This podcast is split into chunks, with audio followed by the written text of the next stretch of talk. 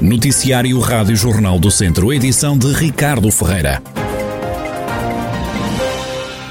O Conselho de Vila Nova de Paiva está pela segunda semana consecutiva em situação de alerta devido à pandemia. O presidente da Câmara, José Morgado, diz que agora só há um caso ativo no Conselho e que Vila Nova de Paiva se mantém alerta porque os dados da DGS dizem respeito a 14 dias. Estamos permanentemente em estado de alerta, todos, por causa da pandemia, mas em específico agora Vila Nova de Paiva. Obviamente que Vila Nova de Paiva está nesta situação por força de dois casos importados e pouco controle nas fronteiras, importados quer do Luxemburgo, quer de França, estes dois casos que depois infectaram as respectivas famílias. Sendo certo que Vila Nova está neste ponto por força da matriz dos últimos últimos 14 dias. Felizmente tenho a anunciar hoje que estamos com um único caso ativo, quando nestes 14 dias tínhamos 6, 7 e 8 casos, neste momento estamos com apenas um caso ativo, isto quer dizer que nos dá ah, alguma segurança. Apesar dessa segurança e de haver apenas um caso ativo no Conselho, o autarca pede à população para não baixar a guarda. No entanto, obviamente, estando só com um caso ativo, eh, não podemos baixar a guarda e todos nós, enquanto comunidade, temos que manter, manter todos, eh, estarem atenção com este sinal de alerta e mantermos todos os cuidados, nomeadamente aquelas três grandes regras básicas: distanciamento, higienização e o uso de máscara, atendendo a que estamos a vacinar, estamos a vacinar com um bom número, sendo que Vila Nova de Paiva já está nos anos 50, por isso temos que fazer todos mais um esforço final para que saiamos e vamos sair atendendo este número de casos ativos, mas manter sempre este baixo grau de infecção. José Morgado, presidente da Câmara de Vila Nova de Paiva, o único conselho da região de Viseu que está em situação de alerta. É a segunda semana consecutiva que este conselho está sob aviso, de acordo com as indicações que foram avançadas ontem pelo governo. Caiu o número de doentes internados nos cuidados intensivos do Centro Hospitalar Tondela Viseu. Em UCI estão agora três pessoas, menos uma que ontem. Já em enfermaria encontram-se oito doentes. No hospital permanecem internadas 11 pessoas com o novo coronavírus. Mais de um mês depois, São João da Pesqueira volta a registrar um novo caso positivo de Covid-19. O Conselho teve 37 dias sem mais contagiados na região e desde março do ano passado já foram contabilizados um total de 28.993 casos, pelo menos 26.697 pessoas foram dadas como curadas, há também a lamentar 651 vítimas mortais. Marco Almeida, o candidato do PS à Câmara de Mangualde nas próximas autárquicas, quer catapultar o Conselho para novos horizontes. O socialista, atual presidente da Junta da Sede do Conselho, diz que esta é a altura certa para avançar ao município. Entendo ser este o momento certo para contribuir de forma ativa e dedicada na construção de um projeto político eh, que procurará o desenvolvimento harmonioso e sustentável do Conselho ao longo dos anos tenho tido a felicidade de trabalhar em causas que salvaguardam o interesse das pessoas e das comunidades. E é um exercício diário da causa pública eh, que me sinto realizado pessoal e profissionalmente. E por isso acredito que posso mobilizar as pessoas à volta de um projeto, posso honrar um legado deixado, mas acima de tudo posso catapultar Mangualde para um conselho de necessidades do século XXI um conselho que se preocupe com o bem-estar e com a qualidade de vida dos seus cidadãos. Marco Almeida adianta algumas das prioridades que definiu para o Conselho. O caminho que temos pela frente tem de ser encarado com grande determinação e urge firmar políticas e definir prioridades para, para um trabalho sério em áreas tão importantes, por exemplo, como as políticas sociais, a valorização do meio ambiente, o desenvolvimento económico, a dinamização cultural e turística, a educação, a salvaguarda do património por exemplo, o ordenamento do território e todos os serviços de proximidade eh, que marcam a diferença de qualidade de vida da, da, das populações.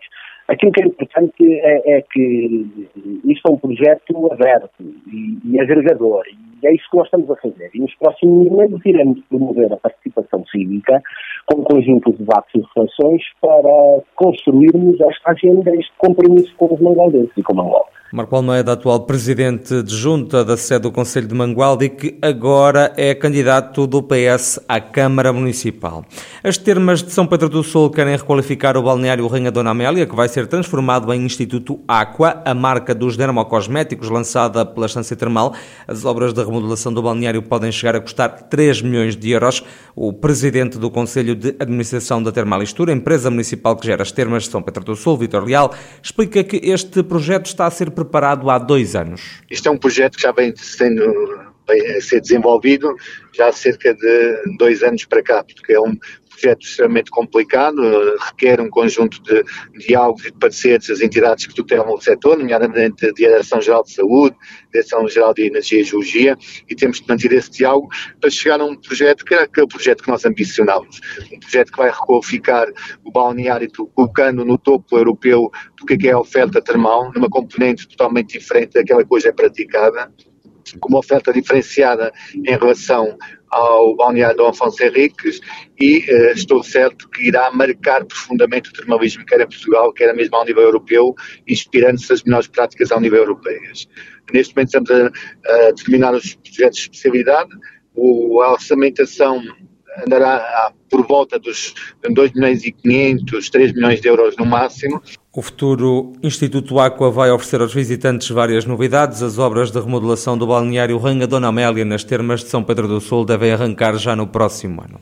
No Instituto Piaget em Viseu está a decorrer o segundo Congresso Internacional de Intervenção em Saúde e Bem-Estar, que só termina amanhã. Gustavo de Zuzarte, professor na Instituição de Ensino Superior, diz que este ano o Congresso até tem mais participantes, uma iniciativa que aborda vários temas. Nós temos aqui uh, quatro painéis principais e, uh, e dois painéis de debates. Uh, nós começamos com aquilo que é o humor como um promotor de saúde. Depois seguimos sobre o ciclo de vida, a saúde e bem-estar na infância, onde nós vamos olhar, quer em termos do crescimento e desenvolvimento da criança, quer em termos da, do, da observação do seu desenvolvimento, o neurodesenvolvimento. Depois seguimos para aquilo que é a saúde e bem-estar do adulto, desde o individual à complexidade. E aí vamos olhar que era para a parte mental, mindfulness, terminando depois com a, a parte do envelhecimento. Seguindo o ciclo de vida, vamos para a parte do envelhecimento, onde nós vamos olhar para a saúde e bem-estar do idoso. O Congresso Internacional de Intervenção em Saúde e Bem-Estar vai contar até amanhã com a presença de especialistas em diferentes áreas. Com a pandemia da Covid-19, partilhar microscópios nas salas de aula é um risco de contaminação. Aproveitando a oportunidade de financiamento por parte dos apoios especiais lançados pelo Politécnico de Viseu, uma docente da Escola Superior Agrária decidiu apostar na microscopia virtual. Helena Vala fala sobre este projeto. Nós usamos a microscopia em algumas das unidades curriculares e usamos nas aulas práticas o microscópio. Tendo em conta eh, estas medidas de restrição que tinham a ver com a pandemia, ficou complicado a partilha de microscópios dentro da sala de aula. Havendo esta oportunidade de trazermos novas tecnologias, Realmente lembrei-me desta ideia de trazer um scanner para as lâminas de microscopia e assim o scanner de lâminas vai permitir captar toda a imagem da preparação e vai permitir ao, ao, estudante observar a lâmina a partir de casa. Até o diagnóstico vai ser possível fazer à distância na, usando a mesma metodologia. Uma ferramenta de trabalho à distância que já existe noutras instituições de ensino superior e que há algum tempo era desejada na Escola Superior Agrária de Viseu. Era um velho sonho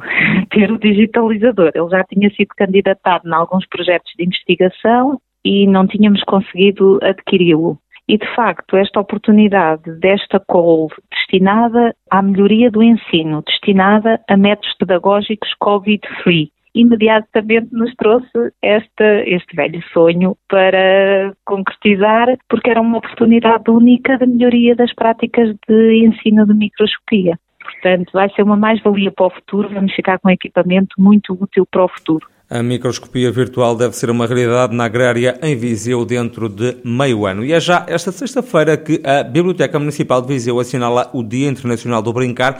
Esta data vai ser assinalada com várias atividades, como dá conta Ana Bela Rego, a coordenadora da biblioteca. Vamos ter sempre a hora do conto, com uma seleção de livros que é feita todos os dias para se poder ler uma história e interagir com as crianças. E depois vamos fazer jogos tradicionais, brincadeiras. As crianças podem desfrutar do nosso jardim interior da biblioteca, ao mesmo tempo eh, ter contacto com os livros, aquelas que ainda não conhecem podem aprender como é que se contacta com uma biblioteca, o que é que podem aqui fazer, como é que podem requisitar livros, como se podem registar como leitoras da biblioteca, para depois poderem usufruir do empréstimo domiciliário. E, portanto, podem estar aqui algumas horas connosco a Biblioteca Municipal de Viseu, que hoje assinala o Dia Internacional do Brincar.